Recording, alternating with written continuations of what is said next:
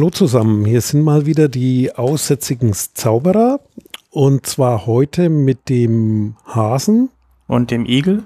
Und wir machen weiter in unserer Serie mit den Erwägungsgründen für die Datenschutzgrundverordnung und wir sind beim Erwägungsgrund Nummer 5, der da lautet. Die wirtschaftliche und soziale Integration als Folge eines funktionierenden Binnenmarkts hat zu einem deutlichen Anstieg des grenzüberschreitenden Verkehrs personenbezogener Daten geführt. Der unionsweite Austausch personenbezogener Daten zwischen öffentlichen und privaten Akteuren, einschließlich natürlichen Personen, Vereinigungen und Unternehmen, hat zugenommen. Das Unionsrecht verpflichtet die Verwaltungen der Mitgliedstaaten zusammenzuarbeiten, und personenbezogene Daten auszutauschen, damit sie ihre Pflichten nachkommen oder für eine Behörde eines anderen Mitgliedstaats Aufgaben durchführen können. Klingt sperrig, oder? Ja, das ist nicht und so ganz einfach dann am Schluss rauszukommen. Und, und sind nur drei Sätze. ich würde mal sagen, erstmal erstmal erstmal wiederholen, was steckt da drin. Also im ersten Satz die wirtschaftliche und soziale Integration als Folge eines funktionierenden Binnenmarkts. Der Binnenmarkt ist hier im Sinn der DSGVO alles, was innerhalb der EU stattfindet. So schaut's aus. Fällt mir hier ein. Wirtschaftliche und soziale Integration ist natürlich ein bisschen hier, ja, es ist, ist ein Blick in die Vergangenheit. Das heißt, durch die EU gab es eine Angleichung, gibt es einen internen Markt, der sowohl soziale als auch wirtschaftliche Aspekte hat. Und was hier festgestellt wird, dass Daten, die über Landesgrenzen fließen, mehr geworden sind. Aber allein durch den Binnenmarkt. Jo. Da stoße ich mich ein bisschen dran. Okay, und warum? Weil ich glaube, nicht nur der Binnenmarkt führt dazu. Es ist einfach die Globalisierung an sich, die dazu führt würde ich sagen, ja. Und, und auch die, technologische Fortschritt.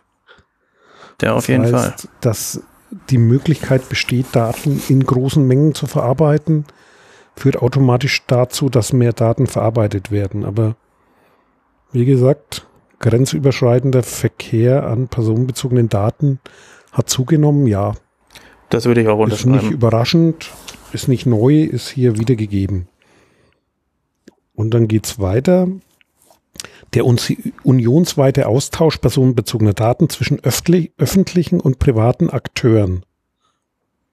Das geht also auch nochmal aufs Thema auf, nur mit der Differenzierung. Es gibt öffentliche und private Akteure. Was sind öffentliche Akteure? Naja, da hast du ja deine Behörden, die später noch erwähnt werden. Das wäre so Finanzamt, Polizei, Einwohnermeldeamt, ja, ich glaube, Polizei ist ein wesentlicher Faktor. Sicherheitsbehörden, Bedarfsträger fassen das manche zusammen. Und private Akteure ist also alles nicht die Menschen einzeln, sondern Firmen. Also alles, was sozusagen nicht öffentlicher Bereich ist, ist dann der privatwirtschaftliche Bereich. Deswegen geht der Satz weiter mit einschließlich, wobei es sind die Menschen auch drin, natürliche Personen, ja. Vereinigungen, würde mal sagen, als Deutscher denken wir da an Vereine, oder? Oder wahrscheinlich das Vereinigungen, ja, gemein sein. Gewerkschaften ist was Größeres dann, aber auch der, ja, das ist ja das, was ein bisschen Panik auch ausgelöst hat in manchen Vereinen, dass die jetzt genannt sind, unabhängig davon, ob sie vielleicht früher auch schon Datenschutz hätten anwenden müssen. Und Unternehmen, ja, das haben wir gerade schon erwähnt, die Firmen. Und das Ganze hat zugenommen, ja, die tauschen Daten miteinander aus immer mehr, wenn ich da so denke, Facebook-Auftritt hat fast jeder. Früher hat man gesagt, eine Homepage oder eine Visitenkarte im Netz. So hat glaube ich, in den 90ern angefangen. Und das wird definitiv immer mehr. Also nochmal eine, ja, der Satz ist eine differenziertere Betrachtung auf die Parteien, nee, das ist ein falsches Wort, auf die Teilnehmer des Binnenmarktes und die, die Gruppen, die da mit drin sind und so mehr auf soziale Netzwerke. Ich würde es ja. gleich verallgemeinern. Das stimmt. Die stecken da auf jeden Fall mit drin. Und dann kommt der dritte Satz. Das Unionsrecht verpflichtet die Verwaltungen der Mitgliedstaaten zusammenzuarbeiten und personenbezogene Daten auszutauschen. Den, die, die, die, diesen Mittelteil finde ich spannend und zwar zusammenzuarbeiten das ist ja personenbezogene Daten auszutauschen. Die sind verpflichtet, personenbezogene Daten auszutauschen. Ja, aber wenn du aufs erste schon mal guckst, zusammenzuarbeiten, die Verpflichtung zur Zusammenarbeit, die aus einem Datenschutzrecht herzuleiten, das ist ja schon echt weit hergeholt. Das heißt, wenn wir jetzt mal nur einen Ausschnitt nehmen, Datenschutzaufsichtsbehörden, die werden ja später im hinteren Teil der DSGVO nochmal genau geregelt, wie die zusammenarbeiten müssen, aber das ist so ein Punkt, aber auch grundsätzlich Behörden, das ist auch, glaube das, das gehört auch zu dem Grundsatz, den die DSGVO da einleitet. Es darf weder eine Benachteiligung noch eine Einschränkung noch ein Verbot geben für den Datenfluss innerhalb Europas. Das heißt, es ist egal, wenn du in Europa Daten verarbeitest, dann darfst du die Landesgrenzen nicht merken.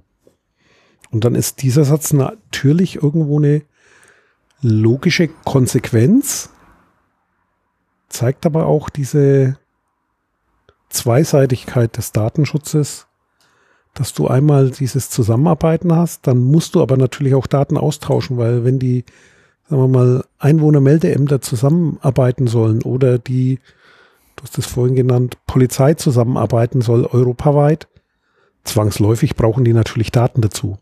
Das hat ja auch der erste Satz gesagt. Das ist unbenommen davon, ja. Und natürlich personenbezogene Daten auszutauschen. Das heißt, die müssen die Daten dann auch austauschen. Da steckt ein Stück weit auch Verpflichtung drin. Das finde ich nämlich auch spannend. Ja. Po positiver Aspekt, sage ich mal, so als Optimist, ist, äh, manches könnte besser werden, weil man sozusagen sich auf einheitliche Datenformate einigt, auf einheitliche Erhebung von Daten, wenn man da jetzt so ein Thema denkt, was dann so, so täglich über den Weg läuft, ist so Ausweise, Führerschein. Bank. Bank, genau, dass da, ja, merkt man ja, also diese, diese IBAN, die, die Nachfolger der Kontonummer, das ist jetzt europäisch geregelt und steckt da auch mit drin, das einheitlich zu machen. Also durchaus ein interessanter, positiver Aspekt, ja, du wobei merkst, immer, ja. Du merkst wirklich, es, es gibt auch dort keine Grenzen mehr im Zahlungsverkehr. Genau. Die merkst du erst wieder, wenn du die Währungsunion verlässt. Mhm. Und wie geht es dann weiter, damit sie ihren Pflichten nachkommen können? Also das ist jetzt der Bezug auf die Verwaltung in den Mitgliedstaaten. Damit sie ihren Job überhaupt machen können, grenzüberschreitend, müssen die zusammenarbeiten und Daten fließen. Oder, das ist auch spannend, oder für eine Behörde eines anderen Mitgliedstaats Aufgaben durchführen können. Da fällt mir auch kein Beispiel zu ein. Nicht? Nein. Mir schon, und zwar ähm, mit dem Thema Knöllchen. Wenn du früher irgendwo in Europa mit dem Auto unterwegs warst und irgendwo geblitzt wurdest oder falsch geparkt hast und so weiter, dann, dann war das doch noch ziemlich national. Das heißt, wenn du aus dem Land draußen bist und hast nicht bezahlt, wie auch immer, eine Möglichkeit gefunden, da nicht sofort äh, zur Kasse gebeten werden oder es kam irgendwann mal so ein Briefchen, du hast hier in irgendeinem Land ein Knöllchen, weil du zu schnell gefahren bist, dann konntest du das in gewisser Weise ignorieren und ich weiß, mittlerweile wird das durchgesetzt. Also da ist schon so ein Thema, das das wirkt aus auf andere Gesetze und da werden jetzt Daten ausgetauscht. Ich weiß jetzt nicht, ob es zeitlich direkt mit der DSGVO zusammenhängt, aber ungefähr könnte hinkommen. Und die werden jetzt weitergegeben, die Daten, und das wird auch eingetrieben. Das heißt, wenn du jetzt mit dem Auto von Polen nach Spanien fährst und hältst dich nicht an die Vorschriften und kannst dort eine Menge zusammensammeln, dann hat das Konsequenzen, weil die Verwaltungen zusammenarbeiten müssen und im Namen einer anderen Verwaltung, also überall dort, wo die Strafe angefallen ist, das Geld kassieren und dafür sorgen, dass du dann bezahlst. Sowas gibt's. Du hast natürlich recht, das ist auch so. Zumindest in, in der EU, das stimmt. Wenn du da geblitzt wirst, dann dauert es auch nicht lange, bis du deinen Bescheid zu Hause hast aus dem jeweiligen Land. Leidlich schon erfahren. Also einer der guten positiven Eigenschaften der DSGVO, die Errungenschaft, es trifft dich jetzt überall. Ob das jetzt für den Einzelnen ein Mehrwert ist, ja, für die Verkehrssicherheit vielleicht von Vorteil.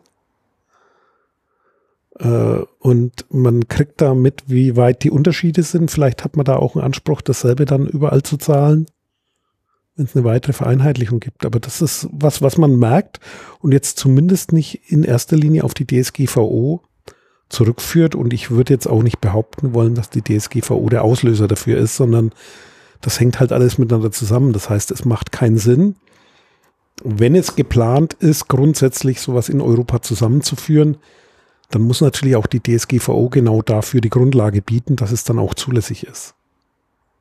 Aber als Erwägungsgrund finde ich spannend, dass die Behörden auch in der, ja, in diesen Erwägungsgründen, also ein Grund, eine DSGVO zu schreiben, ist dieses, dieser europäische Gedanke, wir müssen auch in den Verwaltungen enger zusammenarbeiten.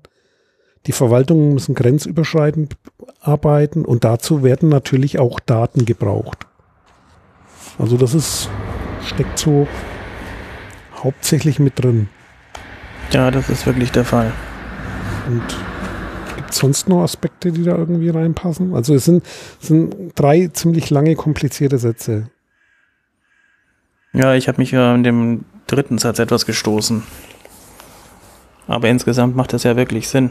Und an was hast du dich da gestoßen? Ja, so diese Pflicht zur Zusammenarbeit, aber im Endeffekt, wenn du, wenn du den europäischen Gedanken eben genau da reinbringst, dann ist mir gerade der Gedanke gekommen, dann ist es ja auch richtig so, dass du dann irgendwo hier manifestierst. Stimmt, und es passt halt auch zusammen mit der Einleitung, dass die DSGVO zwei Dinge schaffen soll. Einmal dieses Daten müssen grenzenlos fließen können. Eine Voraussetzung schaffen, dass die Daten überhaupt fließen. Und diesen Aspekt Persönlichkeitsrecht. Und die gehen ja nicht in die gleiche Richtung. Das heißt, wenn ich jetzt sagen würde, ich will nur das Persönlichkeitsrecht schützen, dann wäre diese Formulierung recht überraschend. Weil da fehlt eventuell dieser Aspekt. Auf der anderen Seite, freien Datenfluss zu ermöglichen, musst du natürlich auch explizit, insbesondere in den, den Verwaltungen, dann auch auf die Agenda nehmen, also auch formulieren. Die müssen zusammenarbeiten, die sollen zusammenarbeiten, die sollen Daten austauschen und die sollen füreinander auch an einer anderen Stelle arbeiten. Macht dann natürlich Sinn und zeigt auch diese Bandbreite und diese, diese, ja, Mächtigkeit der DSGVO würde ich mal sagen. Und haben wir was vergessen? Sicher haben wir was vergessen, aber ist ja nicht aber so schlimm, nicht schlimm. Weil wir haben es ja vergessen. Und ja, vielen Dank, dass ihr zugehört habt und tschüss, bis zum nächsten Mal. Dieses Angebot ist keine Rechtsberatung und vollständig subjektiv. Zu Risiken und Nebenwirkungen lesen Sie die Gesetzgebung und fragen Ihren Datenschutzbeauftragten oder Rechtsanwalt.